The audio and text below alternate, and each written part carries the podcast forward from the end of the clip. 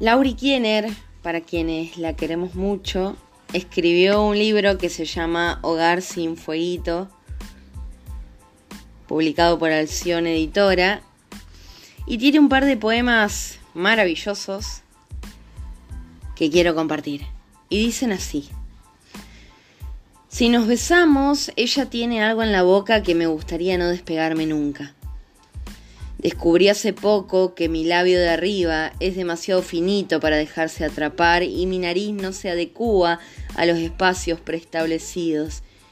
Quiero decir, en un arranque de ternura puedo clavarme en su ojo. Sí, nos acariciamos, no como cualquier pareja, porque no tengo idea cómo se acaricia el resto. Mi único parámetro es el cosquilleo de sombra que sigue al paso de sus dedos y que hace que por un rato deje de preguntarme cómo construir espacios libres de violencia, porque sus yemas en la parte baja de mi cabeza son mejores que cualquier proyecto.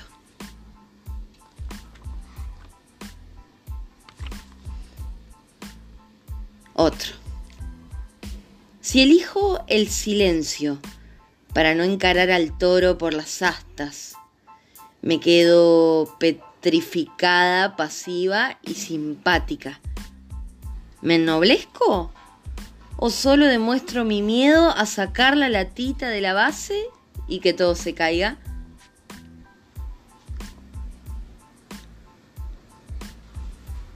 Cuando peleamos, una tira un oso, la otra una olla, una bandeja, una casa, la palabra inoportuna, un colibrí, no tengo más ganas de discutir, pero hacemos siempre lo mismo. Tiro un papelito, vos un libro, una camioneta, te estrella un camión en el centro del beso, vos una sábana que nos envuelva. Cuando queremos escondernos, un hueco donde hacerse bicho bolita un mate para sumergirnos y decirte, che, capaz está un poco amargo y sigan tus caras de decepción que dan risa.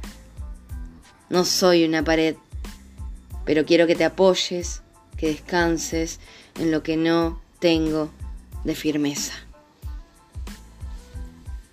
Sigo. Subestimo lo que puedo generar en otros para no comerme el viaje de una desilusión.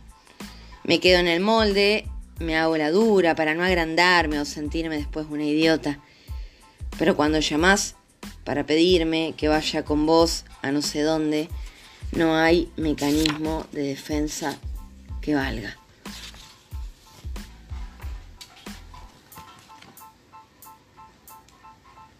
Hogar sin fueguito de Lauri Kiener.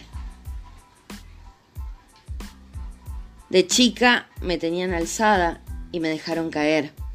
Me quedé en el piso llorando, inmóvil, hasta que alguien vino a levantarme.